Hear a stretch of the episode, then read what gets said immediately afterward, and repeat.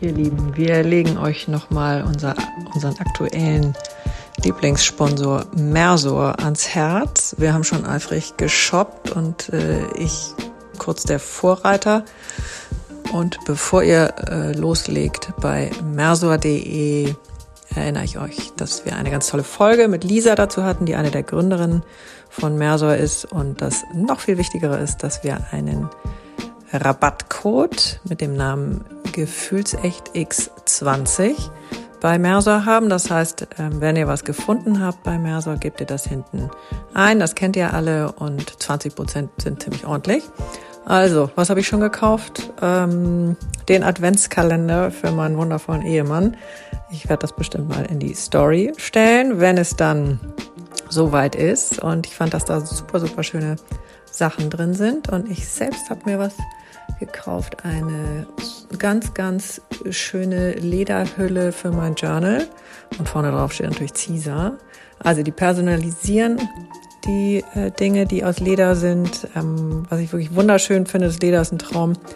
Und es gibt echt viele Geschenke und gerade für diejenigen, die äh, nicht so viel Zeit oder auch nicht so viel Lust zum Schenken haben, sind bei Mersor super gut aufgehoben. Äh, gibt wirklich qualifizierte schöne Sachen, die du auch wirklich haben möchtest und die du gut gebrauchen kannst. Und äh, geht da mal rein und freut euch. Und äh, dazu noch, ich hatte mir was bestellt, wo ich kurze Zeit später feststellte, oh Gott, irgendwie die falsche Größe. Und habe dann äh, geklickt, den Hilfe-Button. Und es dauerte keine 60 Sekunden. Da schrieb mir Sandra schon, dass das äh, gar kein Problem sei. Sie würde das alles zurücknehmen und ob sie mir noch einen anderen Wunsch erfüllen könnte. Und also ich war beglückt und hatte ein tolles, tolles Kauferlebnis und äh, freue mich, wenn ihr genauso viel Freude daran habt, entweder für euch oder für eure Lieben. Und geht zu mersor.de mit Gefühlsecht X20. Viel Freude! In dem Moment hat sich ein Bild von mir total verändert. Und nämlich? Nämlich so, dass die Bulimie nichts ist, was mich im Würgegriff hat, mhm. Dem ich ausgeliefert bin, sondern die ist ein Anteil von mir. Und heute sehe ich die Bulimie als Teil meines inneren Teams. Mhm. Ihr habt ja sicherlich hier im Podcast, ich weiß das auch schon mhm. oft über das innere Team gesprochen. Mhm. Und zu meinem inneren Team gehören auch verschiedene Player, so mein höheres Selbst, mein zukünftiges Ich, mein innerer Kritiker. Ich habe da auch so diverse Krafttiere, die da so rumkriechen und fleuchen und äh, wie auch immer. Und die Bulimie ist einfach ein Teil davon. Und die Bulimie ist meine Wächterin, so bezeichne ich sie heute. Mhm. Wenn ich davon spreche, kriege ich irgendwie so ein ganz Dankbarkeitsgefühl in mir. Die ist da, die passt auf mich auf und ich weiß, wenn die aufsteht, mhm. und ich merke das oft schon, wenn das in mir, in mir schon so anfängt, so ein bisschen zu gären. Herzlich willkommen zu unserem Lieblingspodcast Gefühlsecht. Heute mit Cesar Trautmann. Katinka Trautmann, Katinka Trautmann sag ich schon, herrlich. Katinka Magnussen ist nicht dabei, so schnell geht das mit der Verwirrung. ähm, Katinka kann heute leider nicht und wir haben jetzt äh, ein bisschen hin und her gespielt, geschoben und wollten jetzt einfach mal eine kleine Variante reinbringen. Denn wir haben mit der wundervollen Anne Hehl, die bei mir am Küchentisch sitzt heute, schon vor, ich weiß nicht, zwei Wochen. Am 1. November war es, glaube ich. Ah, okay, am 1. November saßen wir zusammen und haben eine herrliche Folge aufgenommen im üblichen Setting bei Katinka in der Küche. Und ähm, danach dachten wir, hm, ich weiß gar nicht, wir haben nicht viel gedacht, wir waren so ein bisschen sprachlos. Ähm, und dann hast du mir zwei Tage später, glaube ich, äh, aufs Band gesprochen mhm. und hast gesagt, oh mein Gott, irgendwas ging hier überhaupt nicht und äh, warst ganz aufgeregt. Und ähm, dann haben wir uns ein paar Sprachnachrichten geschickt und haben gesagt, macht alles gar nichts. Manchmal ist es so, ist total gefühlsecht. Und lass uns das einfach nochmal machen, weil es gibt Tage, an denen gehen Sachen leicht und gut und wir sind zufrieden damit. Und dann gibt es auch die Tage, an denen es nicht so gut geht und wir sind dann nicht zufrieden. Und entweder man akzeptiert das kann man auch gut machen. Oder man gibt sich, oder wir in dem Fall geben uns eine zweite Chance und gucken mal, wie es heute werden will. Ja, danke, dass du da bist, dass du jetzt ein zweites Mal da bist, heute ohne deinen Hund. Herzlich willkommen, liebe Anne Hehl. Ja, vielen Dank, liebe Cisa, dass ich noch ein zweites Mal kommen darf. Genau, Anfang November, als ich bei euch war, das war so eine Woche, da war ich im wahrsten Sinne des Wortes durch den Wind. Mhm. An dem Tag hat ja auch mein Auto zumindest für einige Tage die Grätsche gemacht, ähm, was dann wahrscheinlich auch noch so ein bisschen äh, Verwirrung in meinem Kopf und in meinem Alltag hineingebracht hat. Und das war echt ja im im ganzen System, ähm, mhm. weil alle die, die Uli Mai oder welche Astrologen auch immer folgen, das war der zweite Teil, das erste Teil war, glaube ich, eine Sonn der erste Teil war eine Sonnenfinsternis und dann war genau an dem Tag äh, eine Mondfinsternis. Und die war mittags um, weiß ich nicht, also es war auf jeden Fall roundabout diesen, diese Tage. Und wir waren alle völlig fuzzy und so hatten wir das Gefühl, es kommt nicht, nicht genug von dem dabei rum und raus, was wir sonst uns so wünschen. Vielleicht so rum? Ja, genau so. Also es hat sich jetzt auch nicht richtig falsch angefühlt, aber mhm. irgendwie auch nicht richtig gut. Und ich habe das dann so ein bisschen in mir hin und her bewegt ähm, und habe dann einfach gedacht, ich spreche jetzt Cesar mal auf die Box. Kann das sein, dass ich das total verlabert habe? Ja, so hätte ich es jetzt gar nicht gesehen. so hat es sich ein bisschen für mich angefühlt, aber äh, ich fand es dann irgendwie ganz gut, dass dieses Gefühl, was ich in mir bewegt habe, ähm, auch bei dir anscheinend so ein bisschen da war und äh, habe mich mega gefreut, dass ich eine zweite Chance bekomme. Unbedingt, unbedingt. Also wie schön, dass wir hier heute zusammen sitzen. Ich weiß auch schon gar nicht mehr genau, wie ich dich letztes Mal angekündigt habe. Ich weiß aber, wie, ähm, wie ich dich empfinde oder wie ich dich sehe. Und äh, du bist einfach ein riesen Blumenstrauß. Kann sein, dass ich das letzte Mal auch gesagt habe. Ja. Ähm, und heute, vorhin, als ich hier noch einen Augenblick saß und aufgebaut habe, ähm, dachte ich, bin ja echt ein Fan von dir und ich war aber noch nie in einer deiner Yogastunden. Also deswegen Vorschusslorbeeren nennt man das wohl. also ich finde, glaube ich, all die Sachen toll, die du machst und wie du da hingekommen bist, das alles irgendwie so heute äh, auf die Spur zu bringen und das weiterzugeben. Ähm, an die anderen. Das ist ja ganz häufig so unser Anspruch oder unsere Freude, dass wir mit äh, so wundervollen Menschen wie mit dir zusammensitzen dürfen und das rausgeben. Also du bist eine der Inspirationsquellen. Hm, ja, vielen Dank. Und du bist unter anderem, also es sind ja sehr viele Dinge, mhm. ähm, bist du eben auch ein Teil des Women's Hub. Und wenn diese Folge rauskommt, das ist ja, wie wir wissen, ein Samstag, ja. ist der Women's Hub in Hamburg. Genau. So dass wir dachten, jetzt jetzt oder nie, das passt jetzt prima. Und ähm, vielleicht fangen wir euch heute mal beim Women's Hub an. Wie bist du da hingekommen? Oh ja, der Women's Hub. Der Women's Hub ist ja eine ganz tolle Community und ich glaube, ihr hattet doch auch Eli schon im Podcast, ja, ja. die Gründerin ja. des Women's Hub. Und wir beide kennen uns ja auch über den Women's Hub, denn Stimmt. beim ersten Women's Hub Day, den ich in Hamburg mit meiner ganz großartigen Partnerin Jessica veranstaltet mhm. habe. Die kommt ja auch noch. Genau. Da warst du unser Inspirational Part und hast mit uns eine schamanische Reise gemacht. Das stimmt. Das war auch abgefahren. das war genau. Der Women's Hub ist eine Frauen-Community für Frauen, die sich irgendwie auf dem Weg befinden. Wer das genauer wissen will, hört am besten nochmal die Folge mit Eli. Mhm. Und den Women's Hub gab's, also gibt's ja, kommt ja ursprünglich aus München, den gab's in Hamburg auch schon äh, länger, ich glaube seit 2018. Da hat das die Dani Quilic früher gemacht, noch mit einer Partnerin zusammen, die ich leider gar nicht persönlich kenne.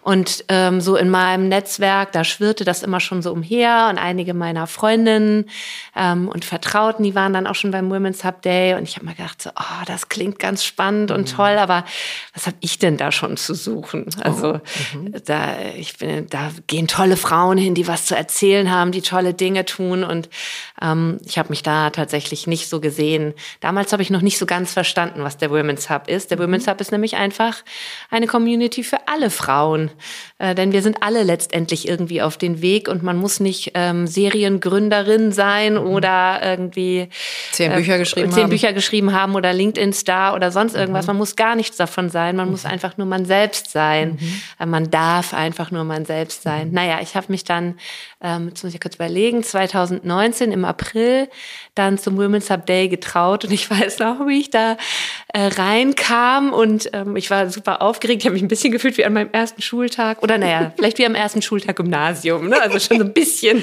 Oder der erste Schultag, erste Klasse ist ja auch dramatisch. Ja, ja, genau. Aber ähm, Gymnasium war ähnlich, kam da ja auch ans Gymnasium und kannte niemand. Naja, und so war es da auch. Und dann ähm, wurde ich da ganz herzlich in Empfang genommen von einer ganz tollen Frau, die uns jetzt auch als Helping Hand immer unterstützt, mhm. Sina Brinkmann. Die ist jetzt ähm, an dem Tag, wo diese Podcast-Folge rauskommt und wir beim Women's Hub Day sind, geht die auch auf die Bühne. Ah, okay, ich werde ja also, auch da sein, ich freue mich schon. Mhm. Genau.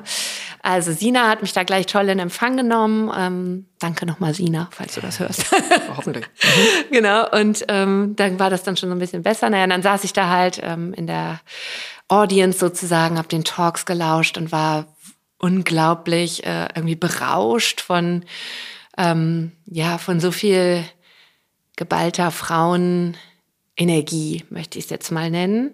Und habe dann Aber schon was noch ein genau? bisschen. Weil ja, Frauenenergie so, kann man überall kriegen. Das Ja, genau, auch es war so dieses- Schwarzer lesen oder äh, weiß ich nicht wie. das stimmt. Frauenenergie ist ja ein Riesenfeld. Das stimmt. Es war sehr wohlwollend, es war sehr vielfältig, es war sehr bunt und es war sehr zulassend. Also jeder darf da einfach sein. Es wird nichts erwartet von dir, du darfst da einfach sein. Ähm, genau, das fand ich ganz schön. Man musste nichts, man musste nichts müssen. Und ähm, ja, ich war dann wirklich total ähm, begeistert einfach von dem, was dieser Tag so mit mir gemacht hat. Und ähm, Danny Quillage stand damals schon alleine als Host, als Sister nennen wir das ja im Women's Hub, auf der Bühne. Und normalerweise sind es ja pro Stadt immer zwei Frauen, die das machen. Und dann dachte ich, ach, ich schreibe die, glaube ich, mal an, ob sie nicht jemanden braucht, der sie so organisatorisch unterstützt. Das ist nämlich so ein Ding, was ich schon immer ganz gut konnte. Dinge organisieren, strukturieren, äh, in die Bahn leiten und äh, so im Hintergrund die Strippen ziehen. Ähm, und ich habe dann gedacht, ich frage sie einfach mal. Ich habe sie dann auch hinterher angeschrieben. Ähm, und da hat sie auch gesagt, sie meldet sich. Naja, und dann war es erstmal still. Ich wusste nicht so genau warum, aber hinterher habe ich es dann rausgekriegt, denn Dani wollte das auch gerne abgeben. Und so wurden dann Jessica und ich zusammengewürfelt. Und als Jessica und ich unser erstes Blind Date hatten, am 3. September 2019, ich Was weiß du das ja noch weißt, genau. Okay. Aber es gibt ja viele, die so Zahlen und so. Ja, ja, genau. erinnern. Ähm, da war das ein bisschen so wie, wir kennen uns doch schon unser ganzes Leben. Ja, und wir sind wirklich ein ganz tolles Team. Und da habe ich dann quasi den Women's Hub übernommen mit Jessie zusammen. Und na gut, ab dem Moment, wo wir dann loslegen wollten, das war dann so Anfang 2020, na gut, wir alle wissen wir. was da war. Ich glaube, wir müssen da jetzt nicht tiefer drauf eingehen. Genau. Insgesamt ist das jetzt, glaube ich, unser fünfter Women's Hub Day oder sechster, fünfter oder sechster. Wir mussten auf jeden Fall mindestens ebenso viele zwischendrin absagen, sei es, weil dann die Corona-Regeln Veranstaltungen verboten haben oder weil sich einfach niemand angemeldet hat. Wegen der Corona-Regel. Ja, genau. So, also das weiß man nicht mehr. Ja. Aber ähm, ja, ich stehe da jetzt quasi auch als, nicht nur quasi, ich stehe da als Host auf der Bühne und ich muss sagen, ich fühle mich wie ein Fisch im Wasser. Es ist so schön, da auf der Bühne zu stehen und durch diesen Tag zu führen. Ich habe natürlich Jessie an meiner Seite, ich habe diese vielen wohlwollenden Frauen im, im Publikum, die es einem so unglaublich einfach machen, da auf der Bühne zu stehen. Und ich liebe dieses Format, ich liebe die Energie, die entsteht an diesen Tagen. Ähm, es ist einfach ganz wundervoll, sehr bestärkend. Ich bin immer nicht so ein Fan von diesen ganzen Buzzwords, aber es ist ähm, Female Empowering, Female Empowerment, ähm, genau. Und äh, man fühlt sich einfach gesehen, man fühlt sich gefüttert, genährt. Ähm, ja, und verbunden. Es entstehen ganz schöne Verbindungen darüber. Ja, und das ist eben ein Teil von dem, was ich so tue, äh, den Women's Hub in Hamburg ähm, am Leben halten, ins Leben bringen. Ähm, Naja, bespielen, bespaßen, ähm, das Ganze hat ja viele, wahnsinnig viele viel- Facetten. Ja. Viele Facetten, ja, aber das äh, ist eben offensichtlich, wir kommen zu dir zurück, eine äh, große Qualität von dir, dass du, also weil Host ist nicht Host, dass du das, also mit Jessica zusammen, die ist äh, auch wundervoll, Ja. ähm, aber jetzt sind wir heute mit dir hier und das kann ich noch erinnern dass ich, äh, ich war ja auch mega aufgeregt, weil ich wusste, mhm. ich stehe da irgendwie auf der Bühne und mache dann nachher da mit so vielen ähm, so eine Trommelreise. Äh, puh, gucken wir mal, wie das so wird, keine ja. Ahnung. Und dieses so rausgehen und sich so zeigen ist eben auch was, was ich wirklich schwer finde. Ähm, also das gehört werden, daran habe ich mich jetzt gewöhnt, das macht mir ziemlich viel Spaß, sonst würde ich auch nicht weitermachen mhm. ähm, und auch nicht so gerne machen, aber die nächste Kombi ist ja immer noch das gesehen werden. Ähm, also ich habe schon ganz oft gedacht, ein Glück mache ich einen Podcast, mhm. ähm, weil da sieht mich keiner, sondern mhm. da werde ich nur gehört. Und aber du auf dieser Bühne, ähm, da dachte ich wirklich von Sekunde eins, das ist wirklich naturally born. Äh, das fließt alles durch dich durch. Du stehst da so eine Mischung aus einer, aus einer Eiche und ähm, aber wirklich so sprießend. Ähm, total toll. Also wie schön, dass es dich gefunden hat und dass du mhm. auch zugegriffen hast. Ja, ja, wirklich. Das ist ein großes Geschenk. Und tatsächlich ähm, dieses Host sein, Gastgeberin sein, einen Rahmen schaffen, wo Menschen sich wohlfühlen, ähm, wo Menschen auch sein mögen und sich zeigen mögen und sich entfalten mögen und sich auch fühlen mögen. Mhm. Das ähm, lieb ich total. Ähm, ich komme ja gerade gestern, bin ich gerade von einem Retreat zurückgekommen, mhm. habe ich ein fünftägiges Yoga-Retreat an der Nordsee gegeben und auch da wieder habe ich gemerkt, ich bin da so in meinem Element. Ich liebe das einfach so sehr. Das ist, fühlt sich so leicht für mich an. Und das ist etwas, was ich früher nie gedacht hätte. Mhm. Also gerade so etwas vorne stehen, vor anderen Menschen stehen, auf der Bühne stehen. Ähm, ich meine, wenn ich jetzt im Yoga-Raum vor 25 Leuten stehe, ist ja auch wie so eine kleine Bühne. Voll, total. Ähm, das ist etwas, das war für mich früher einfach super fremd. Ich habe ähm, Super fremd ist ja noch nett gesagt. Hattest du Angst? Ja, ich hatte Angst und ich wollte. Ist es ja das. Genau, ich wollte mich nicht zeigen. Ich wollte da nicht vorne stehen. Ich wollte nicht, dass irgendwie Leute auf mich gucken. Ich hatte Angst davor, mich zu blamieren. Mhm. Ich hatte Angst davor, nichts zu sagen zu haben. Ähm, ich habe in, in der Schule natürlich, also gut, ich glaube, es gibt wenige Schüler, die sagen, yeah, Referate, cool, finde ich super. Oh, doch, doch, doch. Ähm, es gibt mal Aber welche, das, genau. Ja. Die Kids heute sind auch ein bisschen anders. Ich mhm. sehe das an meiner Tochter. Also die ist jetzt auch nicht äh, so die Rampensau, wenn man das so sagt. Mhm. Aber ich glaube, die sie, nähern sich dem Ganzen schon ein bisschen anders. Aber mhm. ich fand das furchtbar, habe mich gedrückt, wo es nur ging. Ähm, auch im Studium dann ähm, haben wir gerne so den Hintergrundarbeit, ne? Hintergrundarbeit gemacht, alles zusammengeschrieben, Präsentationen gemacht, aber dann die Sprachanteile den anderen überlassen. Und in meiner ganzen, ich habe ja eine sehr lange Corporate-Karriere, ich habe lange in verschiedenen Unternehmen gearbeitet, so eher so im Finanzbereich.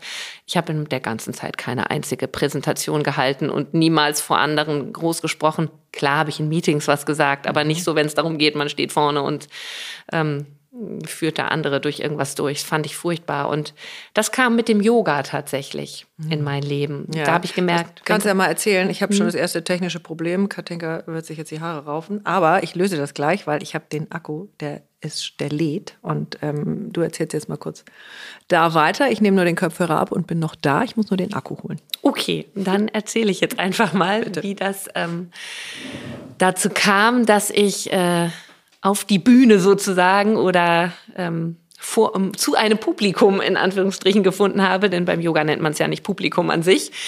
Ähm, genau, ich hatte, Yoga hat mir in vielen schwierigen Phasen ganz gut geholfen. Und darum habe ich irgendwann entschieden, ah, ich glaube, ich möchte einfach mal näher eintauchen in das Yoga-Universum und mach mal so eine Yogalehrerausbildung, wie die meisten das tatsächlich sagen, einfach erstmal nur für mich. Und äh, für mich war das äh, da zu dem Zeitpunkt eigentlich sonnenklar. Ich mache das wirklich nur für mich. Bin ja auch so ein kleiner Wissensschwamm. Ich möchte nur so ein bisschen theoretische Hintergründe lernen und vielleicht noch mal ein bisschen mehr über Asana erfahren und äh, das auch mehr fühlen. Und dann war es aber so, dass diese Yogalehrerausbildung, die wir oder die ich eben mit anderen damals gemacht habe, da lag der Fokus wirklich auf dem Yoga-Lehrer. Mhm. Und so waren die ersten beiden Wochenenden, die wir da hatten in der Ausbildung mit dem Fokus Didaktik. Und man hat uns gleich nahegelegt, sucht euch Freundinnen, Freunde, die ihr unterrichten könnt, um gleich mal das Unterrichten zu üben. Na gut, dann habe ich brav in meinen Freundeskreis geschrieben, wer hat Lust, Versuchskaninchen zu sein. Und dann hatte ich auch gleich zwei, drei Freundinnen, die dann meine Versuchskaninchen waren. Mhm. Und die allererste davon, ähm, gerade auch in der schwierigen Trennungsgeschichte mit zwei Kids alleine, super gestresst.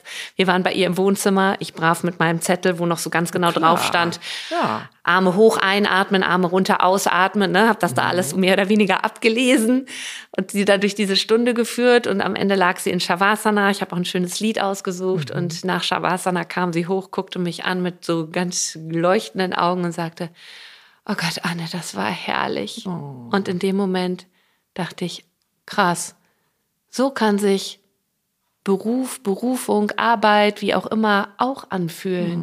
Hm, schön. Herrlich. Ja, schön, und da war so dieser erste Samen gesetzt, so dieses, okay, ich begleite Menschen durch etwas hindurch und ich stehe irgendwie auch vorne und spreche zu anderen. Und so kam das dann halt immer mehr dazu. Und über das Yoga kamen dann eben verschiedene andere Sachen in mein Leben ähm, die dazu geführt haben, dass ich Menschen begleite, dass ich auch zum Teil eben vorne stehe auf Bühnen aller Art sozusagen. Ähm, über das Yoga kam der Bereich psychische Gesundheit. Ich habe dann eine Ausbildung zur Heilpraktikerin für Psychotherapie gemacht, eine gesprächstherapeutische Ausbildung, Hypnotherapie, dann im Bereich Stress, Stressbewältigung, Resilienz, Stärkung, da ganz viel gemacht, im Bereich Coaching.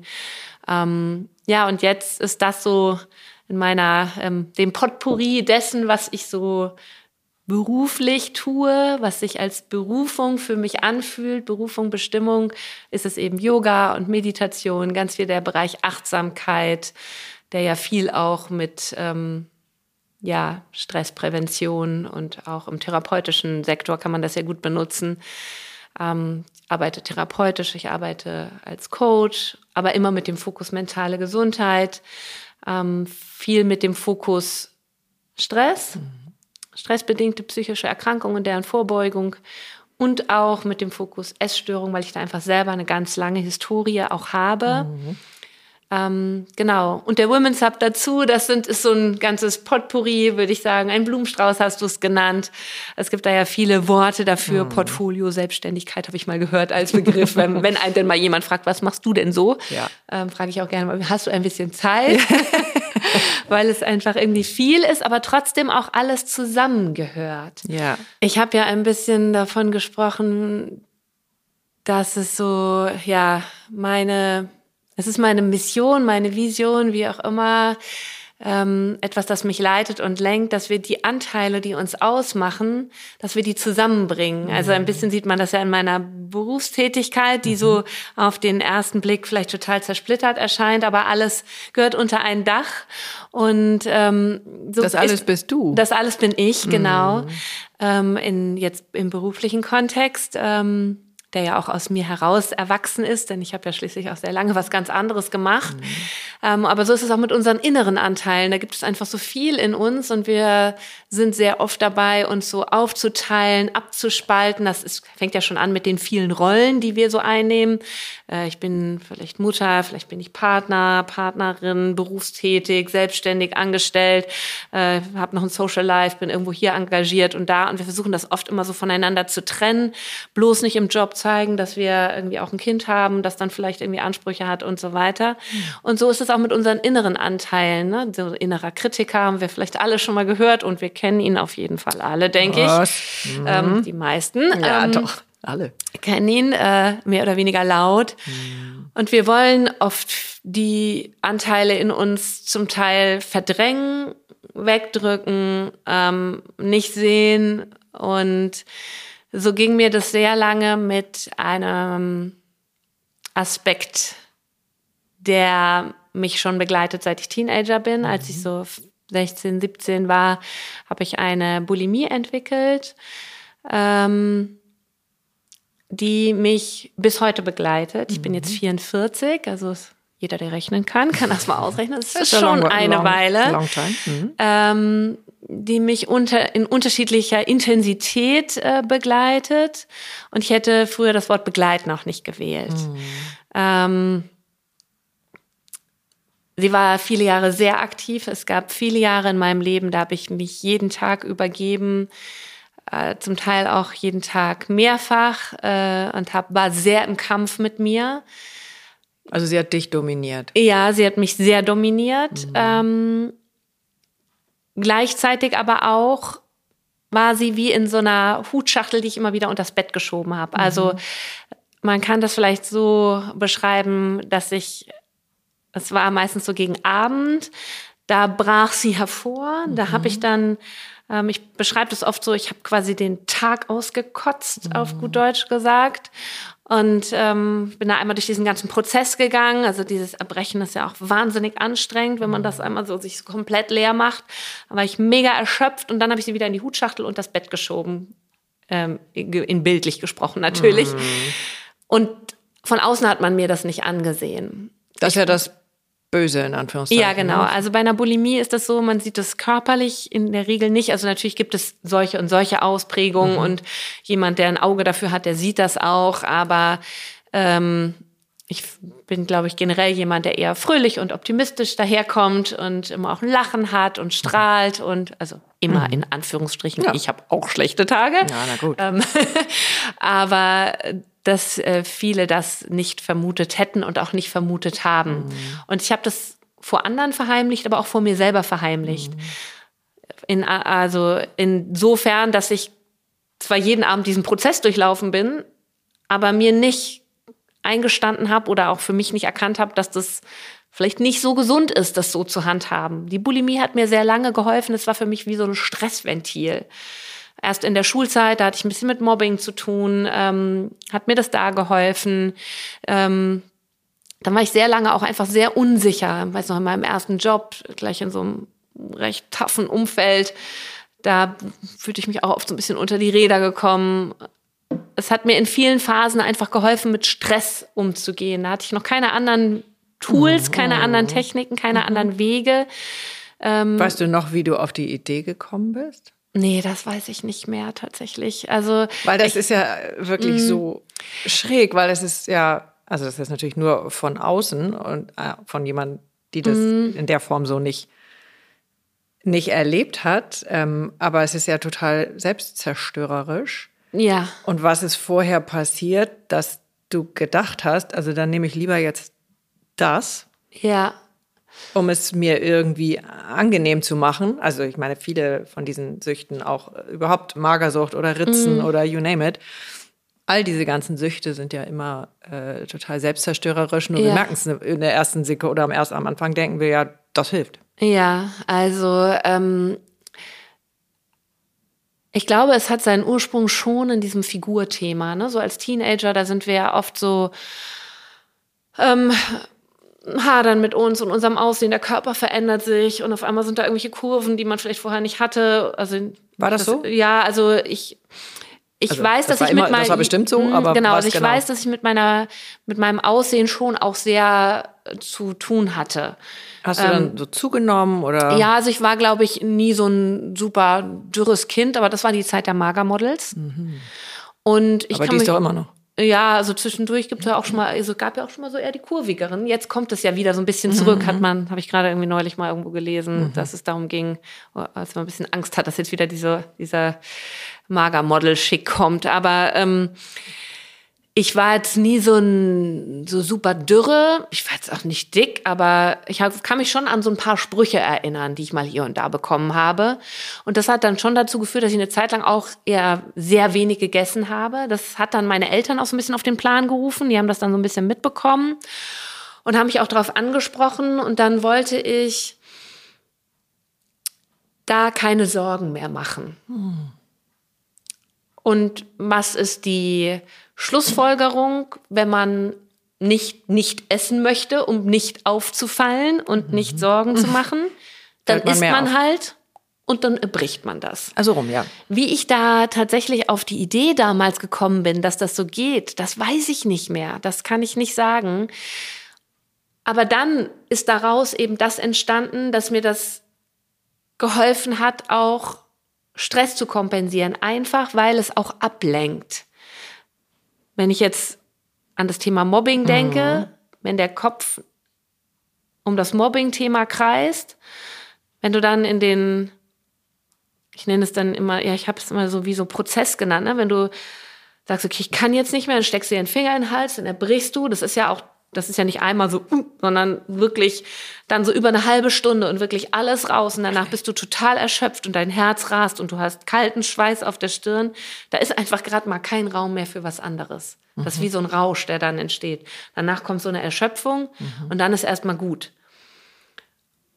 Und in verschiedenen Phasen meines Lebens, wo ich unter massivem Stress stand, auch emotionalem Stress, ich meine, es ist nicht unbedingt immer nur Workload, ähm, sei es jetzt auch dann ähm, die Phase der Trennung von Vater meiner Tochter, ähm, bestimmte berufliche Drucksituationen. Da war das einfach für mich ein Mittel, da habe ich nicht kognitiv drüber nachgedacht, so wie ich jetzt vielleicht drüber mhm. nachdenke, okay, ähm, dir geht's gerade nicht so gut, vielleicht solltest du mal eine Auszeit nehmen oder so, sondern das war so wie so ein Automatismus. Mhm. Wie vielleicht, oh, ich habe schlechten Geschmack im Mund, dann putze ich mir die Zähne. Das ist ja auch so was, wo mhm. man nicht so wirklich äh, sich jetzt überlegt, oh, schlechter Geschmack, was könnte ich denn da jetzt machen? Ne? Mhm, sondern mhm. das kommt dann einfach als logische Folgerung. Ähm, es hat wirklich viele, viele Jahre gedauert, bis ich für mich irgendwie das Gefühl entwickelt habe, das ist nicht gut. Mhm. Da hast du bis dato noch keine Hilfe nee. von außen gehabt, Nein, sondern du bist da echt autodidaktisch. Niemand. Das Wort passt nicht ganz. Mhm. Ähm, aber du hast sehr lange gedacht, irgendwas ist normal mhm. und es ist okay und Hilfe brauche ich nicht.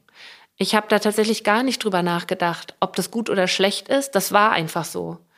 Und irgendwann kam dann das. Ähm, und ich glaube, es hat mit Yoga zu tun. Also Yoga selbst hat schon sehr früh Einzug in mein Leben gefunden. Als ich mit Anfang 20 meinen ersten Bürojob hatte, habe ich sofort, hat mein Rücken sofort rebelliert. Der mochte dieses Schreibtischsitzen nicht. mögen viele Rücken nicht. Nee. ähm, und da war ich schon mal damals beim Yoga, das war aber nichts für mich. Ich habe mich dann doch für Kiesertraining entschieden. Das war mir ein bisschen zu spirituell, so mit Schaffellen und Singen oh, und lauwarmem Wasser trinken. Bäh. Ich meine, heute finde ich das alles auch ganz gut, ne? Aber damals war das nicht für mich. Und aber mit der Schwangerschaft, meine Tochter ist jetzt 15, also mit Schwangerschaft und Rückbildung, da hat Yoga wirklich Einzug in mein Leben gehalten und mein Herz erreicht und hat mich dann auch sehr dolle begleitet. Ähm, Kannst du da auch noch was schildern? Also es machen ja wahnsinnig mhm. viele Yoga. Ähm, aber was kannst du noch den, den Moment erinnern? Also ich kann dir einen Moment äh, schildern. Ich habe wirklich auch viele Jahre Yoga gemacht. Im Moment mhm. mache ich es wenig, aber ähm, war dann in äh, Portugal. Das ist so ein ganz zauberhaftes, ähm, persönlich geführtes, ziemlich spirituelles Haus, ein kleines Hotel und man kann da eben morgens zum Yoga gehen. Mhm. Und äh, ich wusste schon immer bei der gleichen Übung, ich weiß aber gar nicht, welche das jetzt ist, bei der gleichen Übung steige ich dann ähm, aus oder will dann irgendeine andere Bewegung, also die ich dann auch mache. Und da bin ich zum ersten Mal drin geblieben. Mhm. Und dann merkte ich schon, wie meine Tränen kamen. Mhm. Danach habe ich, glaube ich, gefühlte vier Stunden am Stück geheult. Mhm. Also und da dachte ich zum ersten Mal, und davor habe ich jahrelang Yoga gemacht und dachte, ja, tut ganz gut und ist alles ist halt Touren, ne? Ja. Also Yoga sind auch tolle Turnübungen. Jo, ne? Also man kann so. Yoga auch touren und es tut dem Rücken trotzdem mhm. gut. Mhm. Aber und ich habe ja, und ich habe beim Yoga gelernt, äh, diese, diesen Kurzschlaf mhm. am Ende, wie heißt das? Shavasana. Shavasana. Das konnte ich vorher gar nicht. Das habe ich auch beim Yoga gelernt. Mhm. Also das war auf dieser Reise davor. Aber hattest du auch oder was für einen Moment hattest du, wo du dachtest, okay, Alter, hier gibt's was? Ja, also ich glaube, es war tatsächlich dieses Setting aus Schwanger sein, einen Ort haben, wo ich einfach nur eine werdende Mama sein darf. Und mir kommen gerade fast die Tränen, weil ich erinnere mich noch so gut an ähm, dieses kleine, es war glaube ich eine Hebammenpraxis eigentlich mit so einem Kursraum in Harvestehude, wo wir damals gewohnt haben. Ähm, ich war ja auch ganz frisch in Hamburg. Ich kannte hier auch eigentlich niemanden, mhm. außer meine Kollegen. Ähm, und der, der Raum hatte auch so einen weinroten, so ein bisschen Flocati-artigen Teppich.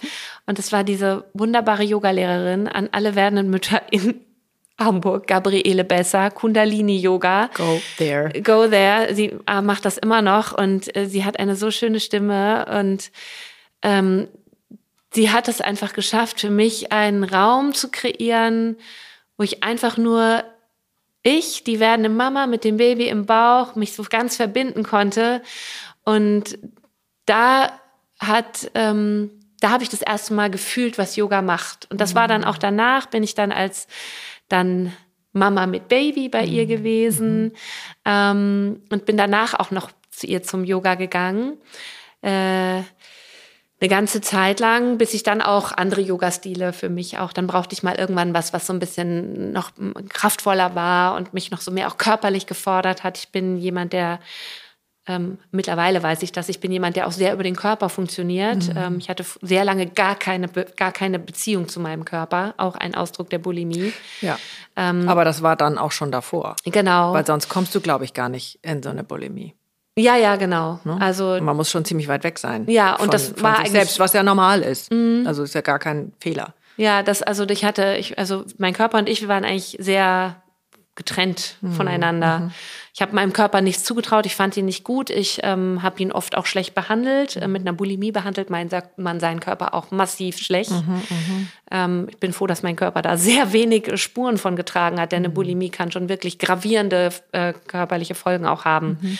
Für Speiseröhre, Zähne, äh, Herz und äh, Osteoporose sind auch so Themen, ah. äh, die dadurch kommen können. Mhm.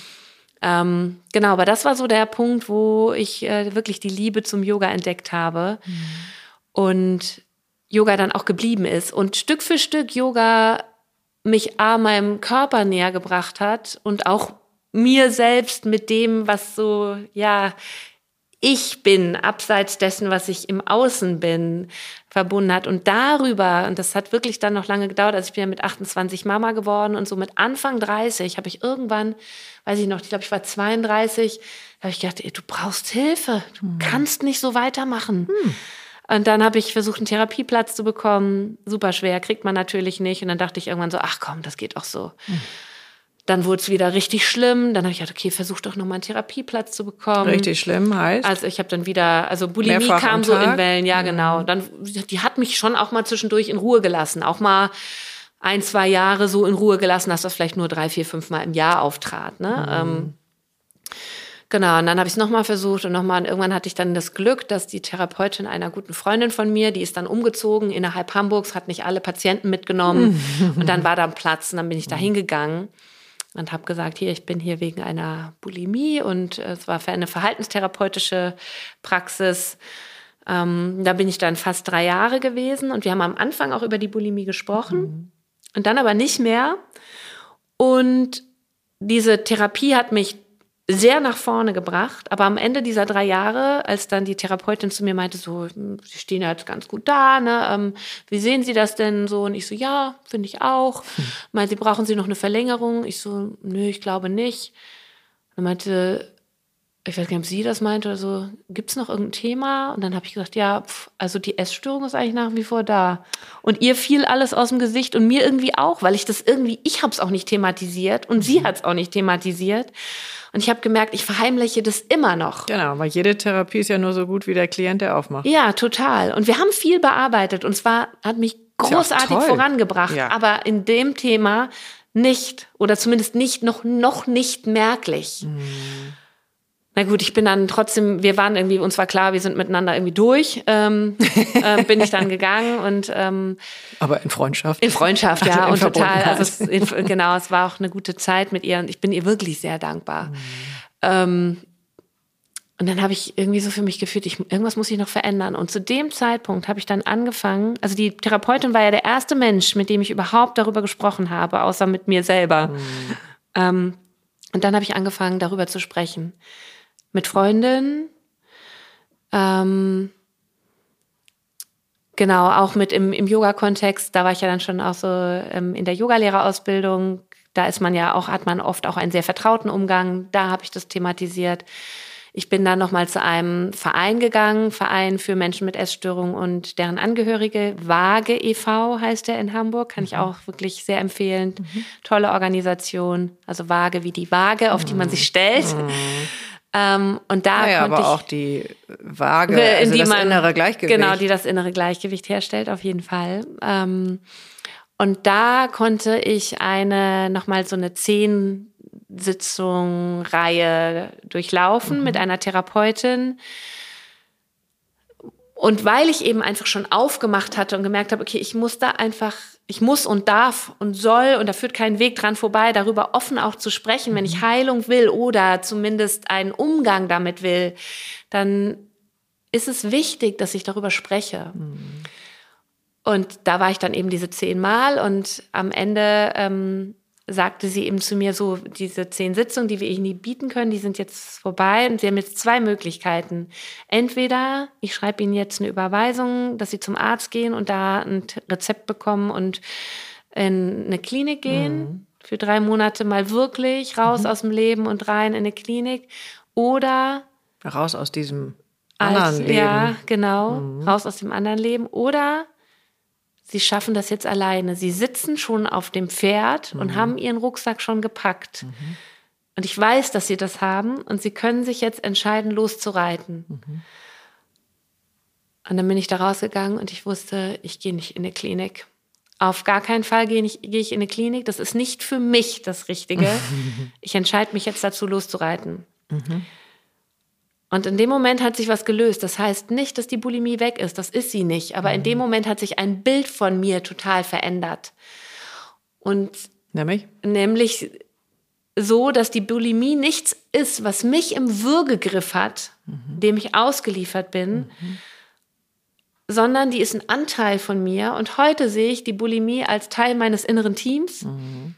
Ihr habt ja sicherlich hier im Podcast, ich weiß das auch schon mhm. oft über das innere Team gesprochen. Mhm.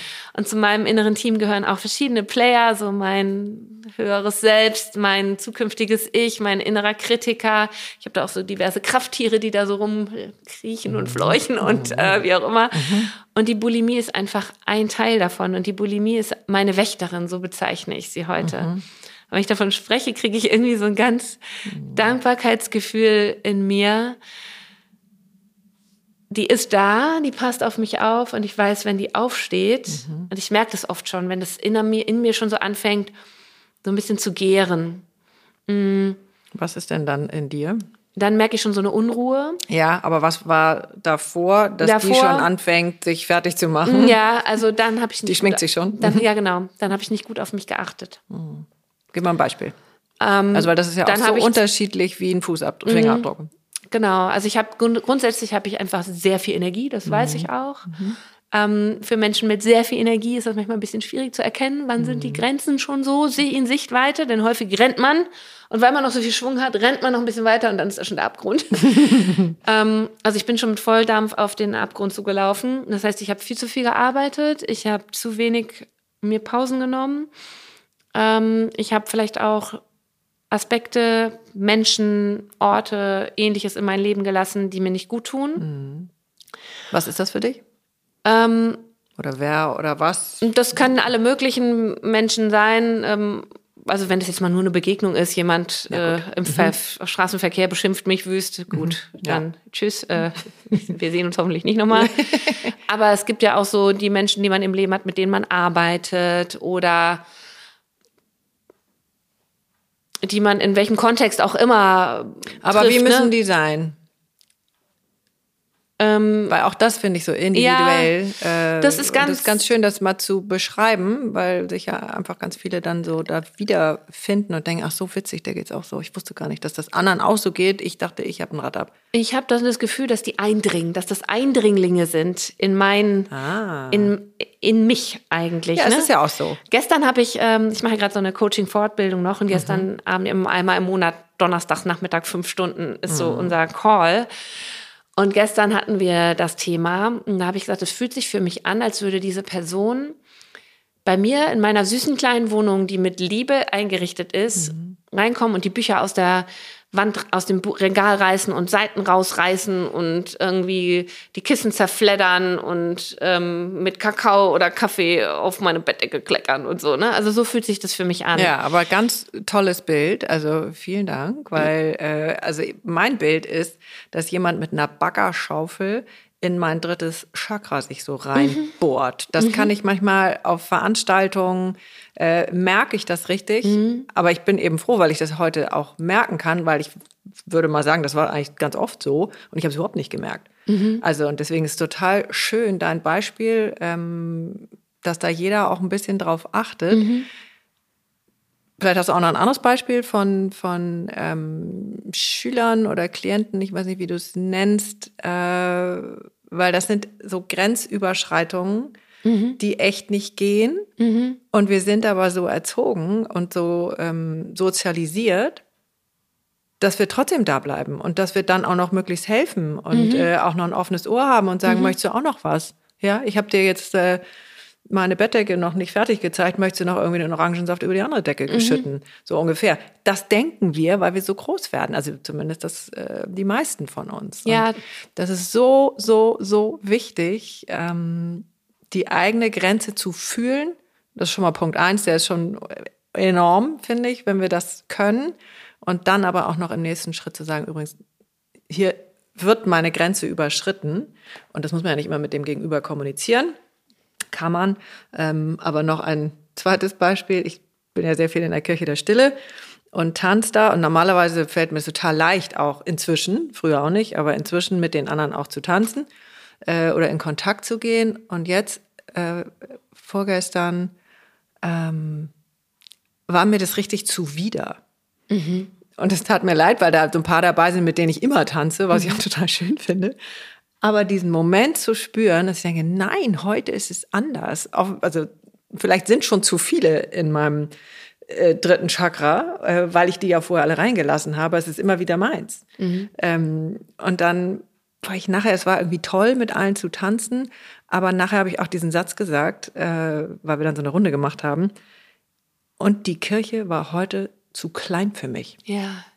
So, also dieses wie ist dieser innere Raum? Wie fühle ich den? Ähm, und der fühlt sich ja sehr oft sehr gut an, aber was gibt's für physische oder psychische Signale? Ich würde es jetzt gar nicht Warnsignal nennen. Ähm, und was ist eine Art Warnung? Es ist eine Art Achtung hab acht, pass auf, ne? Also so empfinde ich das schon. Aber ja nur, wenn es zu viel ist, weil mhm. du bist ja auch gerne im Kontakt mhm. mit anderen. Das heißt ja nicht, dass du immer nur in deinem Turm sitzen willst und mhm. hoffentlich kommt keiner. Sondern du willst ja eben dein gesundes Maß an Kontakt und an Symbiose oder Nicht-Symbiose, Austausch haben. Und das ist, glaube ich, heute unsere ganz große Herausforderung. Wann ist es genug? Ja, und das ist super individuell. Also A, natürlich von Person zu Person sehr abhängig. Äh, und es ist aber auch von Tag zu Tag unterschiedlich. Und deswegen ist es so wichtig, dass wir mit uns in Kontakt sind. Und ich merke einfach, dass es für mich ganz stark über den Körper funktioniert. Mhm. A, was so ähm, auch so Müdigkeit, äh, Abgeschlagenheit, ne? also solche, so, solche Symptome. Ähm, aber ich merke das auch ganz, also mir ist es tatsächlich immer das vierte Chakra, Herzchakra. Mhm. Mhm. Ähm, da merke ich das ganz extrem, wenn mein Herz anfängt irgendwie zu prickeln oder wenn es irgendwie schmerzt. Das sind so Momente, wo ich merke, okay, jetzt musst du mal dahin fühlen. Jetzt kannst du fühlst du, ja schon. Ja, genau. Und jetzt, also auch wenn ich darüber spreche, ich merke einfach, ich bin, bei mir ist es ganz stark der Herzbereich. Und das ist für jeden Menschen anders. Aber das gilt es herauszufinden, wo ist meine, wo ist meine Ampel, die dann vielleicht auf Rot springt. Und dann ist es so ein bisschen, also wie passe ich jetzt gut auf mich auf? Das ist einerseits Erfahrung. Also ich zum Beispiel weiß, damit es mir gut geht, brauche ich regelmäßig Bewegungseinheiten. Und für mich ist es zum Beispiel so, ich schreibe in meinen Kalender als Jourfix meine Sportzeiten rein. Und dann gehe ich zweimal die Woche laufen und ich gehe zweimal die Woche zum Krafttraining. Das habe ich ja von Susanne Liedke, die ja auch schon bei euch war, gelernt. Ab einem oh, gewissen ja. Alter Krafttraining. Mhm. Mega wichtig. Danke, Susanne. Eine Offenbarung war das für mich. Ähm, ich gehe natürlich zum Yoga. Mhm. Ähm, und das sind Jour-Fix. Und die werden nicht gestrichen, außer ich bin krank. Die werden maximal verschoben. Und da bin ich rigoros und wirklich, da gibt's null Toleranz und keine Kompromisse, weil ich weiß, dass ich das brauche. Und ich bin aber auch nur ein Mensch und wenn ich das mal vergesse, dass das so wichtig ist und das einreißen lasse, dann, du hast gefragt, wann steht die Bulimie auf? Mhm. Dann merke ich, wie es in, in mir so anfängt. Ich kann das gar nicht genau beschreiben. Das ist wie so eine innere Unruhe sich, vielleicht ist es bei Zugvögeln so, wenn die merken, okay, jetzt kommt bald der mm. Winter, wir machen uns schon mal gack, gack, gack, dann sammeln die sich alle auf dem Feld ne, und dann ziehen sie los. Aber das ist wirklich so ein innerer Motor, ja, der dann anspringt. Ne? Genau. Mhm. Und wenn ich dann immer noch nicht auf mich aufpasse, dann fängt es an. Dann kommt wieder der Reflex, dass ich, dass ich das auskotzen muss. Mhm. Pardon my no. French. Mhm. ne? Und so ist das. Und das ist ähm, etwas, was ich über mich gelernt habe und was ich eben über mich auch gelernt habe ähm, diesen Prozess von die Bulimie läuft einfach so ab, hin zu ich erkenne, dass das ein Teil von mir ist, dass das okay oder vielleicht sogar gut ist, dass der da ist, mhm. der konnte nur stattfinden, dass ich das für mich sichtbar gemacht habe, mhm. für mich und für andere. Mhm. Ähm, denn dieses mit anderen darüber sprechen, das kennen wir ja auch, ne? wenn wir Dinge aussprechen, dann hat es auch für uns, für uns selbst eine andere Wirkung. Und ich möchte wirklich, und das ist so ein bisschen auch der Kern meiner Arbeit, ich möchte wirklich dazu ermutigen, dass wir über unsere Struggle, über unsere inneren Kämpfe, über unsere inneren Fesseln, über wie auch immer man das empfindet, das, was uns innerlich niederringt, dass wir da mit anderen drüber sprechen.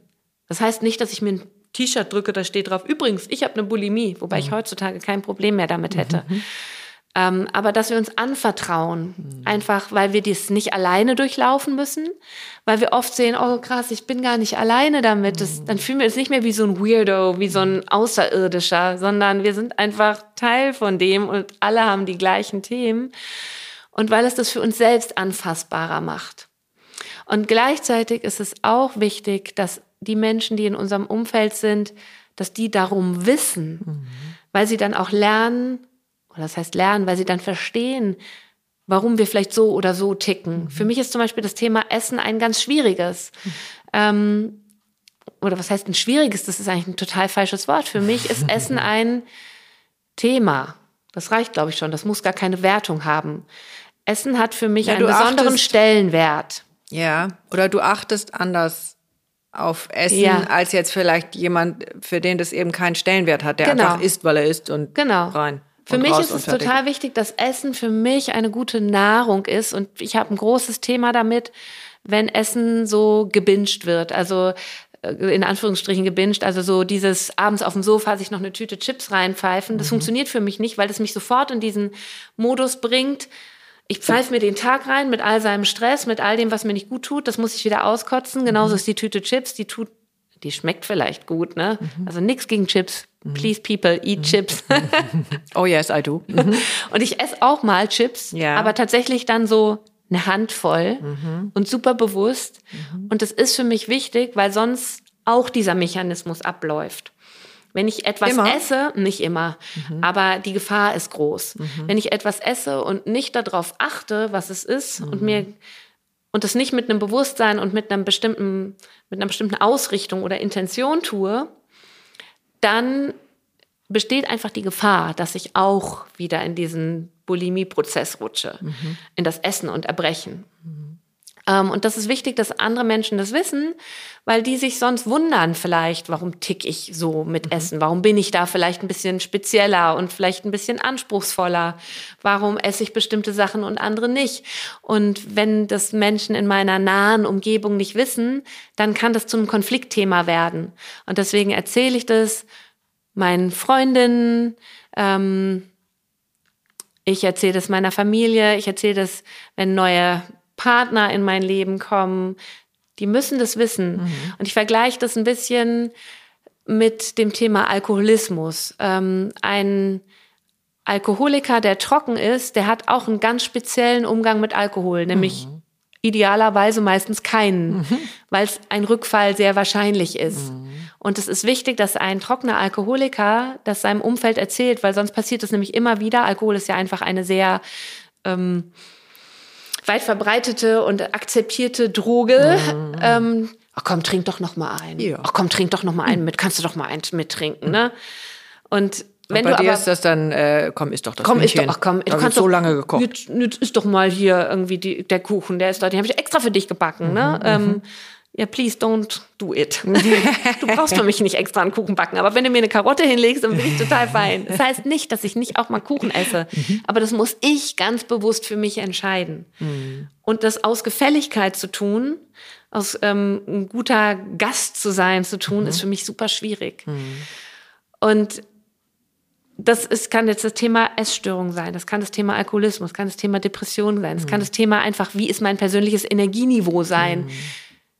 Es ist super wichtig, dass wir das den Menschen, die nah an uns dran sind, mitteilen. Ja, unbedingt. Auch im Arbeitskontext. Was hätte mir das erspart, wenn ich im Job hätte sagen können, Leute, hört mal zu, ich habe eine Bulimie. Wenn wir Firmenfeier machen, dann möchte ich gerne, muss ich was anderes essen als ihr. Oder ich möchte jemand an der Seite haben, der auf mich ein bisschen aufpasst und mich vielleicht daran erinnert, dass ich hier jetzt mal achtsam esse.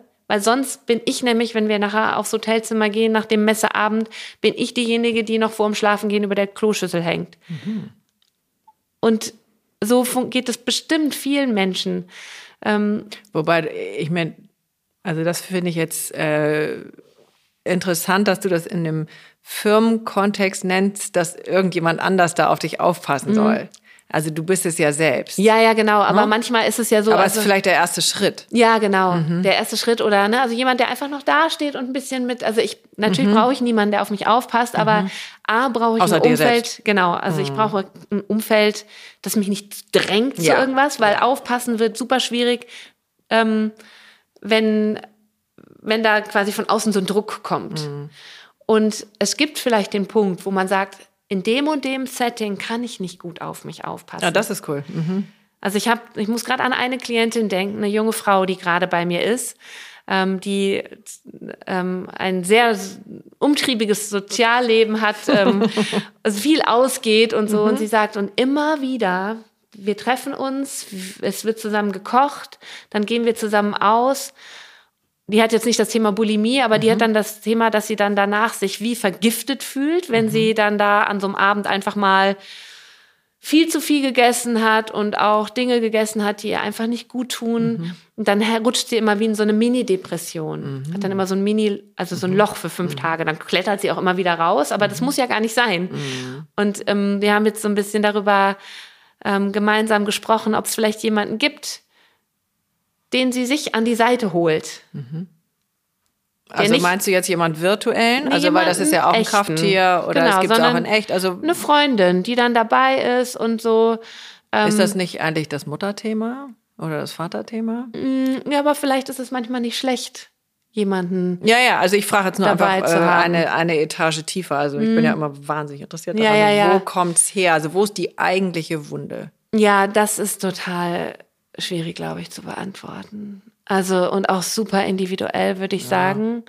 Ähm, und ich will, also ich liebe es auch zu graben, aber vor allen Dingen bin ich jemand, der sagt, erstmal brauchen wir eine pragmatische Ja, Lösung. ja, Erstmal ja, Desinfektionsmittel auf die Wunde, Ja. vielleicht nochmal Bepanthen und ein Pflaster drauf.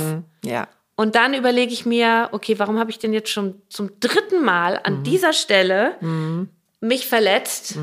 Und dann gucke ich tiefer. Ja, ja, ja. Mhm. Genau. Und was das dann ist, vielleicht kriegen wir die Antwort nie. Vielleicht kriegen wir eine Ahnung davon. Vielleicht kriegen wir es, lösen wir es auch total auf. Aber Ja, vielleicht auch erst, wenn wir 80 sind. ja, und vielleicht im nächsten Leben. Vielleicht kommt es ja auch aus dem vorherigen Leben. Kann Ein bisschen sein. befeuert durch etwas, was dann vielleicht auch irgendwann passiert ist. Aber ähm, ich habe zumindest für mich gelernt, es ist ähm, sehr hilfreich, wenn ich mir mich selbst an die Seite stelle und andere im Innen und im Außen. Aber wenn ich mir Verbündete suche. Ja.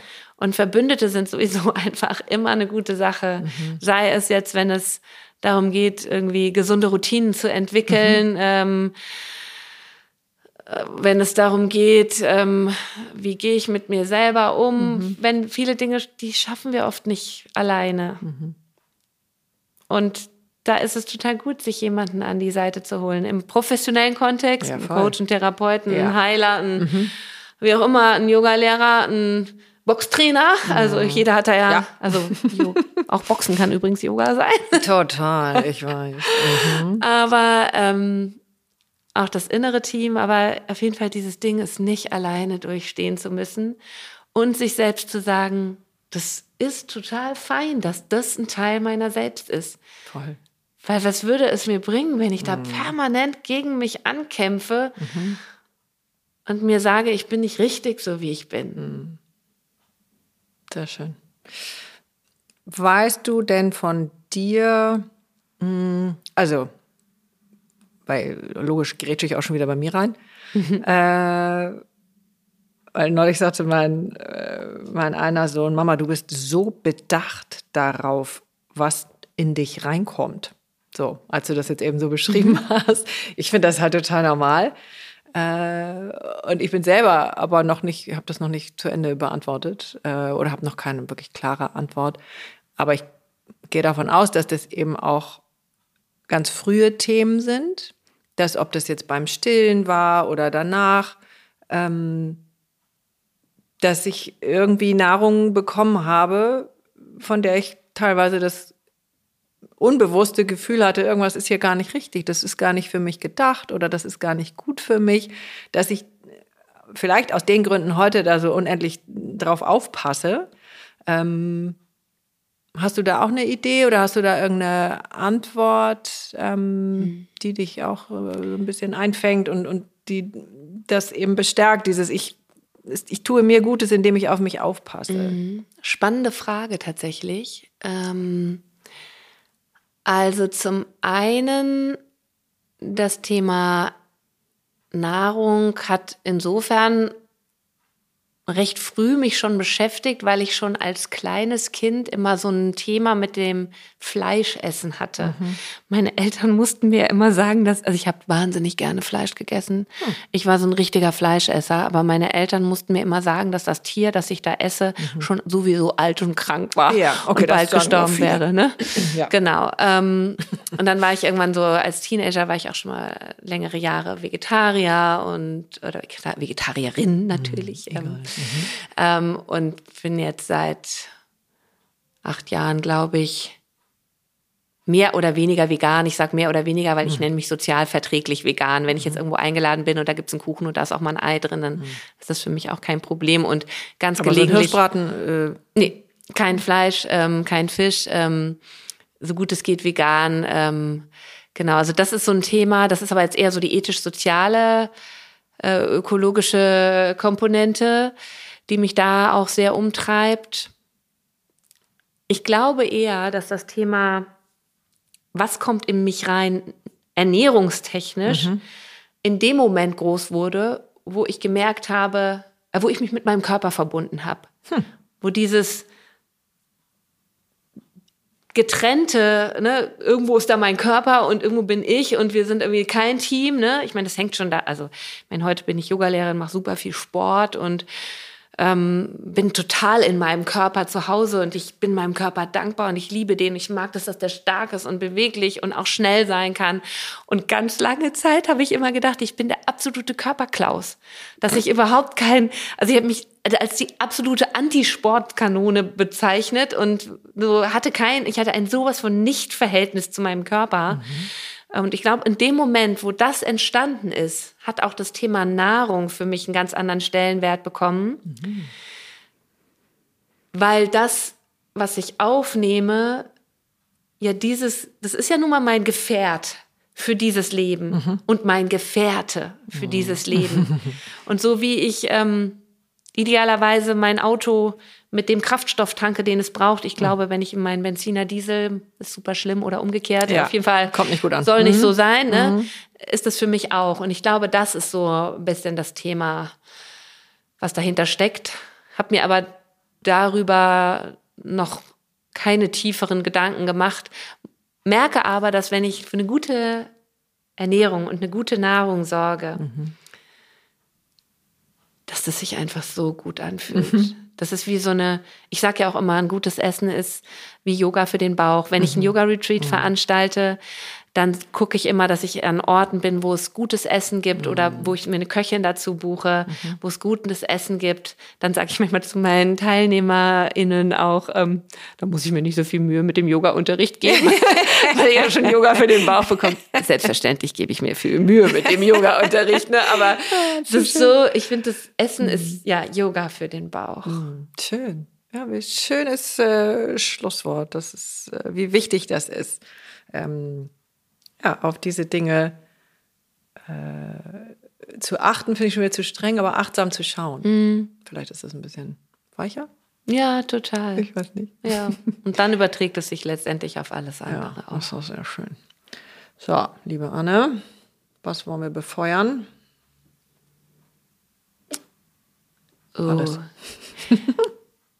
da gibt es vieles, aber ich, ähm, weil das so, ich spüre das so als meine Botschaft und auch als meine Mission, das in die Welt zu tragen, dass wir uns trauen, uns zu zeigen mhm.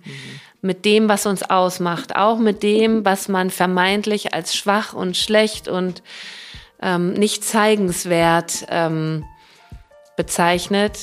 Also mit zum Beispiel mit einer Bulimie oder mit einer Depression oder auch einfach mit welchem Struggle auch immer wir in uns tragen, dass wir uns zeigen, dass wir uns anvertrauen, dass wir uns darüber ja auch mit den anderen verbinden, denn ich glaube, es gibt nur sehr wenige Menschen, die nichts dergleichen mit sich rumtragen.